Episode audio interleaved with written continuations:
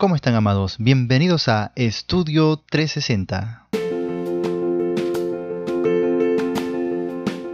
Por 360 nada más queremos decir que vamos a analizar un libro de la Biblia desde su aspecto más profundo. Vamos a tratar de mirar de todos los ángulos posibles a fin de escarbar todos los principios necesarios para nuestras vidas y también aquellas riquezas espirituales del Señor Jesucristo y de su plan de redención en el mundo. Así que mientras llevamos nuestra estancia en este planeta, todavía tenemos que cumplir algún propósito espiritual y tenemos que seguir confiando en Dios a pesar de las vicisitudes de la vida. Habacuc, como los otros profetas de la Biblia, se rebeló contra las maldades de su sociedad. Su preocupación inmediata es la violencia, la injusticia y el conflicto a su alrededor. Los hacedores de maldad no son juzgados, los malos manejan el sistema. Algunos profetas, como Isaías, hablan directamente a su sociedad corrupta. Habacuc clama a Dios para que Él intervenga. ¿Cómo estás? Eh, bienvenido una vez más a este estudio precioso del libro de Habacuc. Tenemos una paráfrasis del verso 3 que dice, ¿por qué me obligas a ver tanta violencia e injusticia? Por todas partes veo solo pleitos y peleas. Por todas partes veo solo violencia y destrucción. Es interesante, hermanos, ver cómo otros profetas, después quizás de un profundo arrepentimiento, después de un proceso de aprendizaje, como por ejemplo Jeremías, que al mirar su ciudad, que estaba en ruina y en cenizas, porque se había cumplido el juicio, la palabra de Dios contra Jerusalén, y todo quedó en escombros. Pero en medio de todo esto, el profeta haya observado lo bueno de la situación y expresó en Lamentaciones capítulo 3 verso 22 lo siguiente, por la misericordia de Jehová no hemos sido consumidos porque nunca decayeron sus misericordias.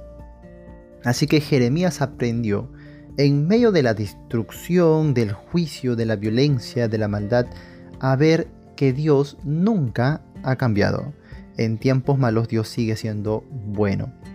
Pero Habacuc parece ver las cosas con una vista muy corta para el momento en el que se estaba desarrollando aquí la situación. Y con una actitud sumamente negativa, él va a escribir versos, hermanos, eh, muy tristes, versos expresados en forma de queja. En un solo verso él va a repetir tres veces la palabra ver, pero lo hace a manera de descontento. El primer ver lo vemos ahí en la frase me obligas a ver tanta violencia. Luego dice veo solo pleitos y peleas. Y luego termina diciendo veo solo violencia y destrucción. En estas tres maneras de ver, por eso le hemos titulado La vista muy corta, él solamente mira lo malo, lo negativo, lo oscuro. En realidad, estas no eran las únicas cosas que habían alrededor de Abacut, pero al fijar la vista solamente en aquello, el profeta consideró que lo único que había alrededor de él era maldad y oscuridad. Hay una gran diferencia también con la oración de Daniel o con la oración de Nehemías. Recuerden, al ver ellos la maldad de su pueblo, dijeron, hemos pecado, todos nos hemos corrompido. Ellos entonces no solo miraron el pecado de su gente, sino que se identificaron con ellos y tomaron parte en toda la implicación del caso, ¿no? Así que ellos no dijeron, este pueblo merece sufrir, sino que ellos dijeron, hemos pecado. Y nos arrepentimos. Vuelve tu rostro a nosotros, oh Dios. Todo esto, hermanos, nos enseña que nuestros problemas se hacen mayores cuando dejamos de considerar las cosas, ¿sí? todas las cosas que están a nuestro alrededor con los ojos de Dios. Por ejemplo, Jeremías miraba delante de él una situación muy dura, obviamente, pero al mismo tiempo consideró que Dios les había preservado con vida y les estaba guardando para una situación mucho mejor en el futuro mientras tanto les libraba de una situación mucho peor en el presente. Además se fortaleció en la verdad de que Dios tenía un futuro muy muy muy diferente, mañana más tarde, mucho mejor para ellos en su restauración. ¿sí? Así que mira, todo, todo es cuestión de perspectivas. Por esto que Pablo, mirando desde esta óptica, él va a decir, a los que aman a Dios, todas las cosas les ayudan a bien. ¿No es así? Muy bien, aquí tenemos cuatro principios que podemos extraer de esta meditación el día de hoy a Abacu. Número uno, las situaciones nunca son tan negras como lo imaginamos. Hay cosas peores, las cuales no podríamos resistir. Y de esas cosas mucho peores, Dios nos está librando cada día. Dios te permite pasar aquello que no te va a, destruir, no te va a, digamos, a eliminar aquellas cosas que uno puede soportar, que puede sobrellevar. Entonces cuando pases una calamidad, lo primero que tiene que brotar de tus labios es gratitud. Señor, gracias. Gracias por esta situación que usted me permite pasar, aunque es duro para mí, pero de cuántas cosas peores me libras. Ahí está la mirada correcta. Número 2. A veces miramos las circunstancias como si el hombre tuviera el control de todo y como si Dios solo estuviese observando. Pero sabemos que no es así. No debemos confundir la paciencia de Dios con indiferencia, ¿sí? No es que a Dios no le importe, no es que Dios esté dormido, como ya hemos visto anteriormente, sino que Dios tiene en control todo. Dios ha puesto a cada cosa un efecto, Y por lo tanto también el tiempo debido en base a lo que Él cree mejor, es su sabiduría. Dios obra con sus perfectos atributos en completa armonía. Él no se no descuida nada, no se le pasa nada, ¿sí?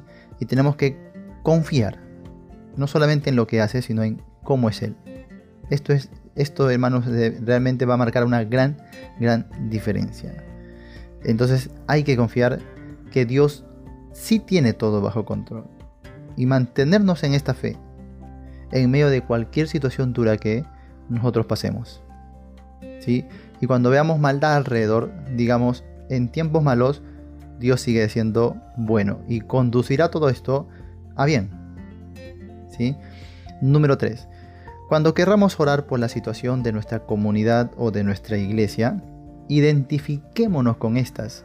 No pretendamos denunciar los hechos a Dios como si fuéramos los únicos inmaculados, ¿no? Los sin mancha, los irreprensibles, los ángeles, como que nosotros no tuviésemos pecado.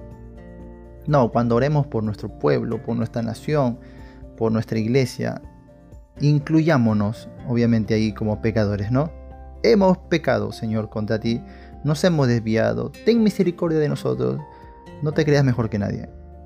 No hagas de tu oración una queja que a Dios le pueda desagradar. Más bien, humillémonos ante su presencia, ¿sí? Oremos correctamente. Todos somos pecadores nada de lo que tenemos, nada de lo que somos, nada de lo que Dios nos bendice, absolutamente nada lo merecemos. Si llegamos al ministerio, si llegamos al servicio, todo eso es gracia, gracia del Señor. Así que con, con gratitud, con un perfil bajo, siempre hermanos con humildad. No estemos acusando a los demás hermanos. La Biblia dice en Gálatas 6, verso 1, que aun cuando un hermano es sorprendido en alguna falta, debemos restaurarle con espíritu de mansedumbre.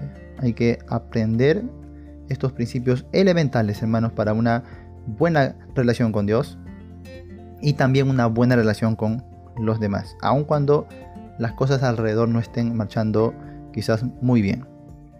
Y finalmente, número 4, la esperanza nunca debe decaer. Cuando el peligro aceche o los problemas parezcan no tener salida, siempre mira al final de todo, ¿sí? Pues Dios conduce todo a bien, ya lo hemos visto. Hay que aprender a mirar a Cristo en cualquier circunstancia, que todas las cosas apuntan a Cristo. Debemos mirar al Señor que está caminando por entre las aguas de la tormenta. ¿Recuerdan esa escena, sí? Con Pedro y los discípulos. Un mar aquietado, una barca que se hunde, oscuridad, relámpagos, lluvia, tempestad, imagínense. Y ahí está Jesús, tranquilamente, camina entre las aguas. Aquel que camina entre la tormenta está en tu favor. Él dijo, no te dejaré ni te desampararé. Él dijo, he aquí yo estoy con vosotros todos los días, hasta el fin del mundo.